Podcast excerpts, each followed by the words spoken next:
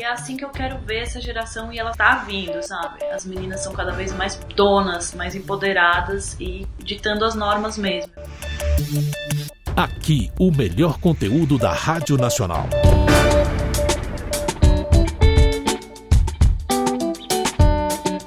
Olá, eu sou Alessandra Bastos e conversei neste Dia Internacional da Mulher com a cantora e compositora Cel. Ela falou sobre a carreira, novo disco e os desafios de ser mulher na música. Vamos ouvir. Olá, Cel, seja muito bem-vinda à Rádio Nacional. Boa tarde, tudo bem? Obrigada pelo convite delicioso. Estou muito feliz de estar aqui com vocês. A Cell, pessoal, lançou seu primeiro disco em 2005 e já teve logo de cara reconhecimento nacional e internacional, tendo sido uma das primeiras brasileiras a ser indicada ao Grammy Awards. Em 2009, foi considerada pela revista Época um dos 100 brasileiros mais influentes do ano. Já ganhou três Grêmios Latinos, rodou o Brasil cantando Bob Marley e agora, no final do ano passado, lançou Um Gosto de Sol, seu primeiro disco exclusivamente como intérprete. Céu, quando você lançou seu primeiro álbum, há 17 anos não existiam muitas mulheres compondo no Brasil. Talvez Marisa Monte, Vanessa da Mata, né? Algumas cantoras contam hoje que muitas vezes são respeitadas como cantoras, mas as tratam com uma certa estranheza quando são também compositoras, né? Como se uma mulher não tivesse uma capacidade intelectual de compor, de criar músicas. Você já passou por alguma situação nesse sentido? Muitas vezes, na verdade sempre. e até o fato né, da gente pensar que naquele período lá de 2005, você mencionou essas grandes artistas, Vanessa, Marisa tal. Na verdade, o Brasil sempre fez muitas compositoras, mas a gente citar algumas mostra o quão é complicado né, na nossa área o respeito e reconhecimento pela mulher compositora. Então a gente tem Chiquinha Gonzaga, Chiquinha Gonzaga praticamente fez o primeiro samba, a gente tem a Laide Costa, que é a verdadeira voz da bossa nova e compositora. Então a gente sempre teve, é um país que ficou muito vinculado à intérprete, né, as cantoras intérpretes e tal, mas na verdade o Brasil fabrica compositoras há muito tempo, mas não somos tão reconhecidas por isso. Eu acho que do lançamento do meu primeiro disco até hoje, a gente está mudando bastante, assim. As meninas estão chegando com presença, com potência, com força e a gente está abrindo assim a chutes mesmo esse,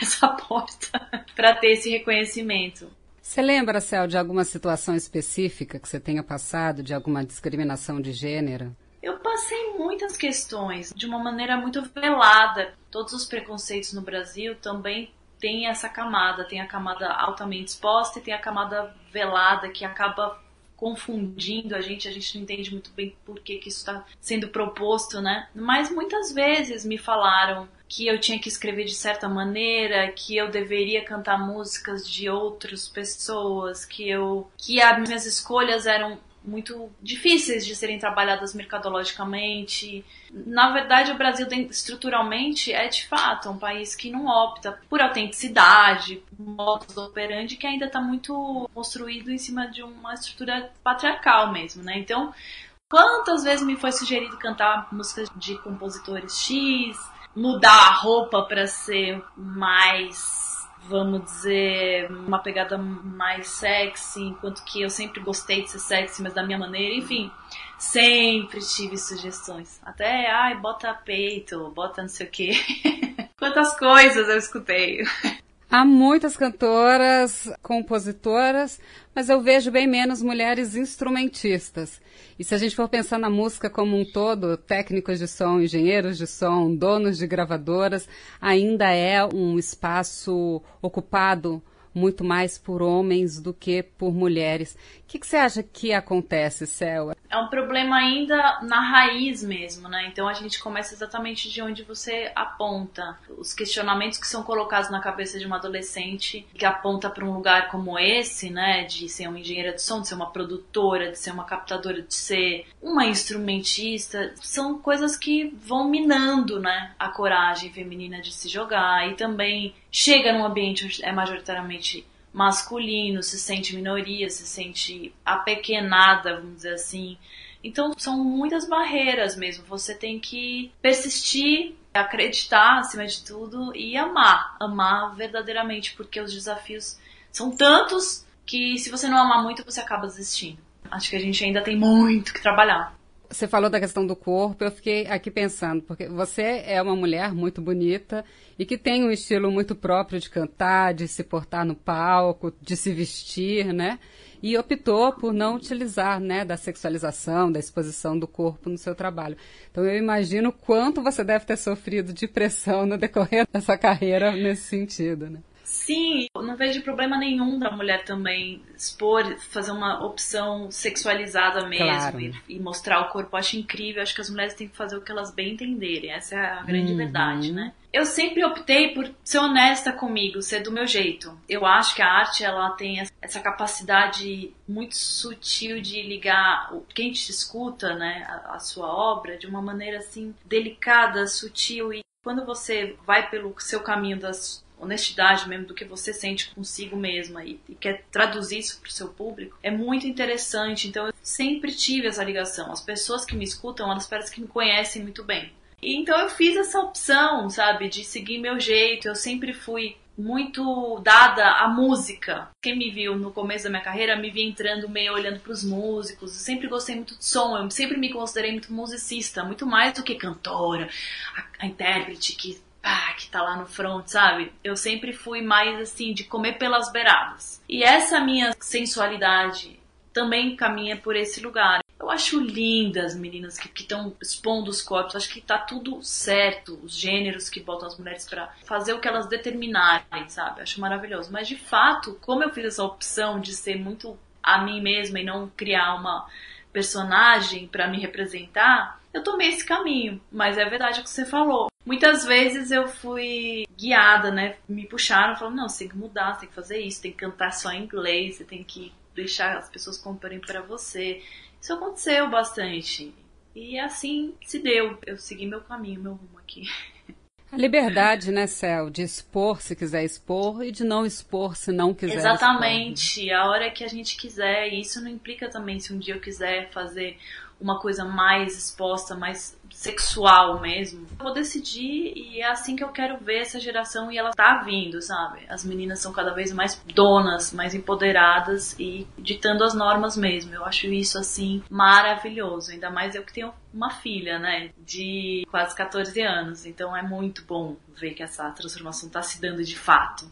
Você tem dois filhos, né? A carreira de cantora Sim. é também necessariamente noturna, de muitas viagens. Como é que é administrar a vida de cantora e de mãe? Não vou falar que é fácil, é difícil porque parece que é estar dividida. No sentido de quando você viaja, você tá com criança em casa, a sua cabeça fica um pouco com as crianças e eu acho que quem é mãe sabe que existe um, uma chave secreta pro clube da culpa quando você é mãe. E isso fala também da estrutura patriarcal que a gente vive. Então, assim, eu tive que fazer muitos questionamentos para entender até onde essa culpa ia tomar conta de mim e até onde eu entendia que eu quero que os meus filhos tenham uma mãe realizada e não uma mãe frustrada. Acho que uma frustração no lugar da mãe é muito pior para eles do que uma realização, uma mãe realizada, uma mãe que mostra que foi atrás do que quer. É isso que eu quero ensinar para eles. Então, essa construção, né, quando você fala em termos práticos, turnês chegando, shows, agora mesmo, eu tenho um filho de 4 anos, eu vou fazer uma turnê de um mês na Europa, agora no meio de abril. E isso já tá assim me deixando nervosa, eu começo a somatizar, é super complicado. Fora que não há muito lugar, né, no mercado para as mulheres mães. É muito pesado tudo, tem que estar, tem que estar sempre plena, pronta, bela, perfeita, sendo que se você é uma mãe que está lá entregue ao seu ao seu filho, né, você está amamentando, você está cuidando, você está. Então, não há assim uma zona de conforto para essas mulheres. A gente está sempre em guerrilha. Mas assim, na minha opinião, isso só agregou para mim assim muito na minha carreira. Eu me construí muito nesses lugares de desafio, sabe? Eu cresci. O seu trabalho, Céu, ele influenciou várias outras artistas, assim. Você sente o quanto a sua trajetória, sobretudo internacional, inspirou meninas a compor, assim? Você tem essa percepção do quanto você abriu portas para outras brasileiras? Eu tenho sim, viu? Eu percebo que eu abri mesmo caminhos no sentido de que talvez eu tenha feito um disco em 2005 que contou a história dessa mulher emergente que escreveria assim a sua própria história, faria seu rolê da sua maneira, é, misturando o que ela achasse necessário misturar, botando a mão na massa na produção musical, porque eu sempre fui coprodutora de todas as minhas obras. Eu acho que esse disco ele abriu essas portas, ele contou sobre isso, ele contou que a gente não precisa falar a história que estão dizendo que é a história que tem que ser falada na música. A gente pode contar as nossas histórias. E abordando a minha realidade e as minhas, né, as minhas percepções no Brasil e naquele Brasil de lá de 2005, onde eu tinha 25 anos e estava começando essa vida, eu fui trazendo. Eu acho que isso foi muito inspirador mesmo. Acho que as meninas se sentiram espelhadas, elas se viram em mim de uma certa maneira. E hoje eu percebo que a gente tem uma geração maravilhosa de mulheres empoderadíssimas, fazendo som, botando a mão na massa, cuidando não só de som, mas cuidando de imagem também, semeando a carreira lá fora. São camadas que formam uma artista, e eu acho que naquele momento, com o meu primeiro disco, é que o primeiro é sempre aquele, né, que pá, escancara a porta. Mas mesmo com os outros, eu acho que, como eu sempre fui uma artista muito que puxei meu próprio tapete para me reinventar, isso também foi uma forma de empoderar as mulheres. Eu tô falando disso, de feminismo desde de muito tempo e eu fico muito feliz, sabe? Mesmo em ver Raquel Reis, Duda Beat, Marina Senna. Nossa, sei lá, são mulheres que eu amo. Eu sou fã e sinto que eu, de alguma maneira eu, eu pude também abrir algum caminho para elas. Isso é muito legal. Vamos falar um pouquinho, Céu, sobre seu último trabalho. No final do ano passado, você lançou Um Gosto de Sol, que foi seu primeiro disco inteiro dedicado aí ao ofício de intérprete, né? São canções que passeiam por diferentes campos da música, com interpretações de Ismael Silva, Milton Nascimento, Grupo Revelação, Rita Lee, vão também até Jimi Hendrix, Beast Boys, né? E traz participações do Emicida, do Russo do Baiana System, do Andreas Kisser, do Sepultura. Teve uma influência, Céu, da pandemia nesse trabalho? Teve, totalmente. Acho que eu só me dei conta que esse, esse era o trabalho a ser feito, né? Eu fui me dando conta real. Porque eu não estava me sentindo exatamente inspirada para compor, mas sim para escutar as músicas que me, me aquecem por dentro, que me, me dão calor, sabe? Que me trazem esse gosto de sol. dentro de um momento tão sinistro, né? Que a gente viveu coletivamente, mundialmente, eu acho que cada um teve a sua forma de buscar seu calor.